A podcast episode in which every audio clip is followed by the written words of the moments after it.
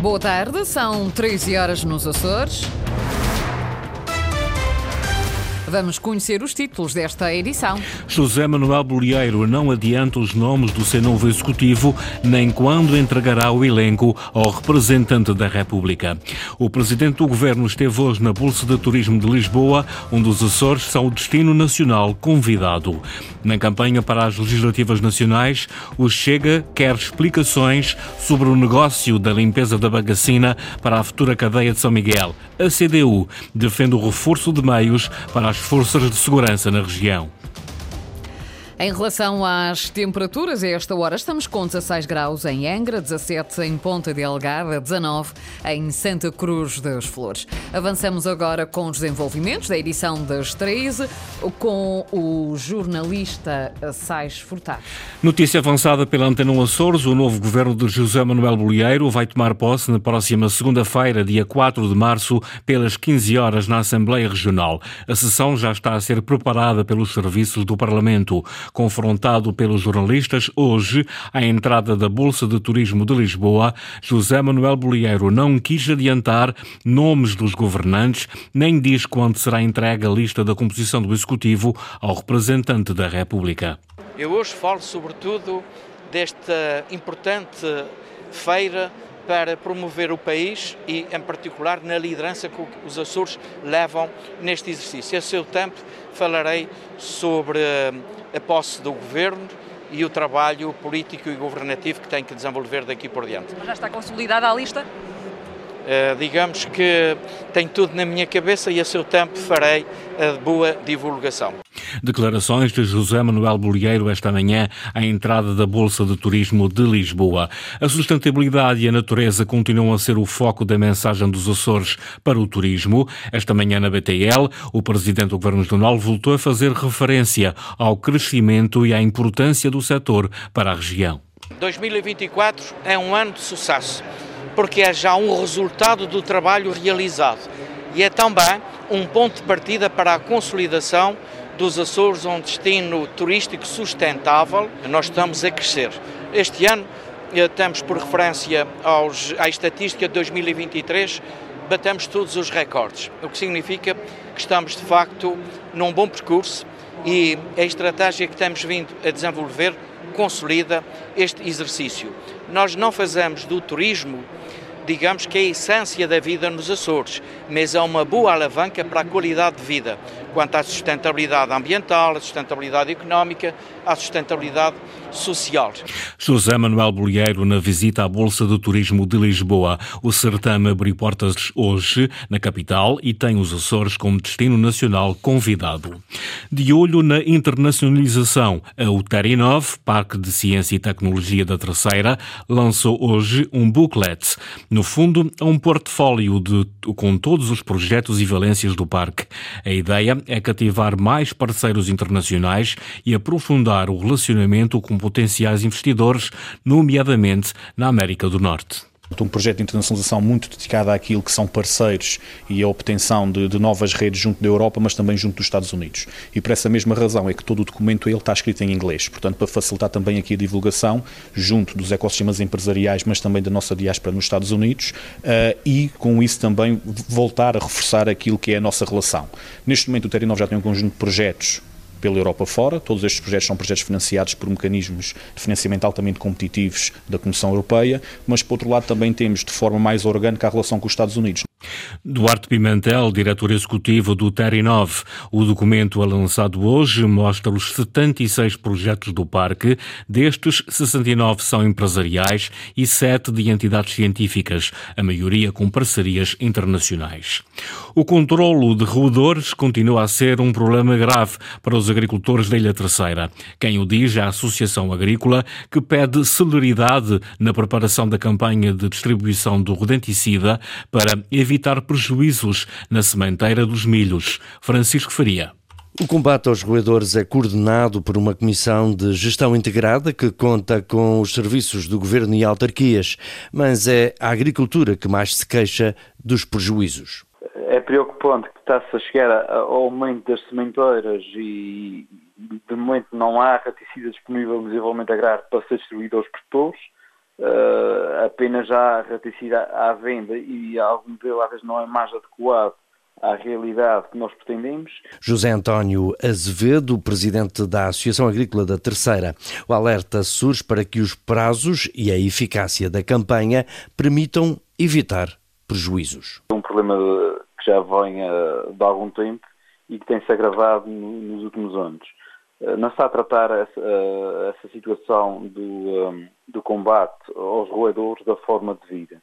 Isso é um problema económico que ataca todas as culturas uh, feitas na, na Ilha de Seirim concretamente, mas também um problema de saúde pública que não está a ter uh, o tratamento devido uh, de forma a, a, reduzir esta praga que é os ratos. Um combate aos roedores sem paliativos e a tempo e horas, pede a Associação Agrícola da Terceira. O Governo espera lançar o concurso para a compra de rodenticida na próxima semana, mas diz que as regras para combater os roedores nos Açores não vão mudar. Há ainda muito tempo, diz a Direção Regional da Agricultura, que espera abrir concurso para a aquisição de rodenticida já na próxima semana. Nós já vamos começar aqui a fazer o procedimento de contratação pública, portanto, é para acautelar aquilo que muito bem disse antes de, de, das sementeiras do milho, para estar disponível nos serviços antes das sementeiras do milho, que, como sabe, também não, não estamos assim tão perto como isso, ainda faltam aqui dois, três meses para, para as sementeiras, portanto ainda temos muito tempo. Pedro Índice Ribeiro, Diretor Regional da Agricultura. No plano de desratização neste setor, em São Miguel são as juntas que fazem a distribuição do redenticida, nas outras ilhas o Serviço de Desenvolvimento Agrário. A regra é a dimensão da exploração. Não é pretensão que a Secretaria faça a distribuição da totalidade da quantidade necessária para aquelas explorações. Portanto, o agricultor terá que complementar com a aquisição de rodenticida uh, também para ser eficaz, uh, o mais eficaz possível na sua exploração. Portanto, é uma responsabilidade também dos próprios agricultores. O combate aos roedores nos Açores vai respeitar as normas da Comissão de Gestão e os modelos aprovados, diz o Governo, em resposta ao alerta dos agricultores para a necessidade de uma campanha mais eficaz. Seguimos agora para a campanha para as legislativas nacionais. O Chega está confiante na eleição de deputados nas próximas eleições para a Assembleia da República. Hoje, na Lagoa, no terreno onde vai ser construída a futura cadeia de São Miguel, o cabeça de lista assumiu que o negócio da limpeza da bagacina está muito mal explicado. Sandra Pimenta. A mata é conhecida por ser das feiticeiras, mas foi aos faraós que Miguel Arrudo, o cabeça de lista do Chega pelos Açores, recorreu para fazer acusações ao consórcio de empresas responsável pela limpeza do terreno do futuro estabelecimento prisional de Ponta Delgada. Armaram-se faraós egípcios para movimentarem pedras, para as pessoas percebam lá em casa, de um sítio para o outro. O Chega é completamente contra isto. Porquê? Com tantos terrenos em São Miguel, ou abandono em reservas agrícolas e florestais que ninguém percebe o porquê, que andam a criar ratos e silvas, porquê é que vieram explorar essa, isso aqui? Algo se passa. Uma suspeição que o candidato do Chega não quis aprofundar, mas que serviu para introduzir um dos temas bandeira do partido. Eu não sei contar a construção de uma cadeia, até acho, talvez seja pequena. Eu quero uma cadeia tão grande quanto possível para acabar com a corrupção. Com a revolução na justiça que vai haver a partir do dia 10, como chega, a máquina judicial vai começar a trabalhar e vai colocar estes corruptos da nossa terra numa cadeia tão grande quanto possível. Que, ao que me parece, são muitos e tem que bater com as costas lá dentro. As certezas de Miguel Arruda que não ficam por aqui. Eu acho que poderemos ter uma grande surpresa no dia 10. E eu serei eleito e talvez o Sr. José Bernardo, meu companheiro de batalha, também vai ser eleito. Eu sou muito válido lá na terceira e vai-me fazer companhia no continente a defender os Açores, todas as ilhas, e não interesses pessoais, que é o que neste momento está a acontecer. Andam políticos profissionais apenas e só interessados nas suas agendas pessoais. A confiança do cabeça de lista do Chega pelos Açores às eleições eleições legislativas do próximo dia 10 de março. Em campanha por Ponta Delgada, a CDU defendeu o reforço de meios para as forças de segurança na região. Judite Barros esteve reunida esta manhã com o comandante regional da PSP nos Açores. Caso seja eleita a cabeça de lista do Partido Comunista às eleições nacionais de 10 de março, promete levar o assunto à Assembleia da República. Ana Leal Pereira. Fazem o que podem com aquilo que têm. As forças de segurança precisam de mais investimento em meios e materiais, defende a cabeça de lista da CDU pelo Círculo Eleitoral dos Açores às eleições para a Assembleia da República. De facto, fazem o melhor que têm com aquilo que têm Será sempre suficiente? Será aquilo que é necessário? Provavelmente não. Terá que haver alguma, uh, algum investimento em infraestruturas, em meios, em materiais que facilitem e que deem outra margem de manobra para que eles possam fazer ainda mais e melhor dentro das suas capacidades. Faltam condições à PSP, lamenta Judite Barros. A candidata defende que a República deve adotar um outro olhar do arquipélago. Claro que seria necessário investir mais. A República tem essa obrigação, até porque a segurança não está dependente da autonomia nem dos, dos órgãos governativos eh, regionais. Portanto, tem que haver da parte da, do Governo Central e da República um outro olhar sobre o arquipélago, até porque nós temos uma dimensão diferenciada a nível territorial. O que não deve ser diferenciado, diz Dito Barros, é a atribuição de subsídios às forças de segurança. Obviamente que eles têm o direito, assim como todos os outros têm. Acho que é uma questão de, de, de igualdade, de, de, paridade, que não pode ser não pode ser esquecida, quer dizer, não pode ser. Há que repor esta situação e fazer com que todos tenham, digamos, o mesmo, eh, a mesma igualdade para todos. Candidata da CDU em campanha, reuniu com o comandante regional da PSP em Ponta Delgada. Judite Barros assume o compromisso de apresentar propostas na Assembleia da República para o reforço de meios nos Açores. No futebol, Taça de Portugal, amanhã é retomado o Santa Clara Futebol Clube do Porto, partida dos quartos de final que foi interrompida aos 27 minutos devido ao mau tempo. Nos confrontos entre as equipas, a vantagem é azul e branca.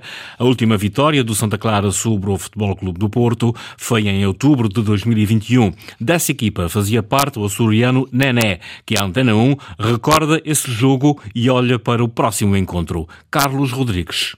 Chama-se Rui Felipe da Cunha Correia, nasceu na Graciosa e no futebol é mais conhecido por Nené. Hoje joga no Jagiellonia Bialystok da Polónia. Entre 2019 e 2022 esteve no Santa Clara. Foram três temporadas onde realizou 88 jogos. Ao serviço dos açorianos apenas apontou um golo. Foi num jogo da Taça da Liga. Uma vitória por 3-1 frente ao Futebol Clube do Porto. Nesse jogo o treinador tinha feito algumas mudanças no 11 e eram jogadores que supostamente tinham menos minutos e que queriam mostrar serviço. Uh, Recordo-me que tivemos uma atitude enorme e parecia que as forças não acabavam e, e o meu gol no final foi, foi um, um, pique que dei à área na esperança de fazer o meu gol contra o Porto e as coisas correram bem, foi à área e consegui finalizar um cruzamento do Anderson de Carvalho e conseguimos uma, uma grande vitória contra o Porto para, para a Final Four da Taça da Liga. Foi um feito inesquecível tanto para mim como para os jogadores, mas histórico na vida do Santa Clara. Nené considera que o Santa Clara vai querer chegar pela primeira vez às meias finais da Taça de Portugal, competição que poderá ser muito importante para a temporada do Futebol Clube do Porto. Acredito que neste momento o Porto valorize mais a Taça Portugal, porque o campeonato está extremamente difícil para eles. O Benfica e o Sporting estão num momento muito bom, estão com alguma margem pontual. Não acredito que a vão perder,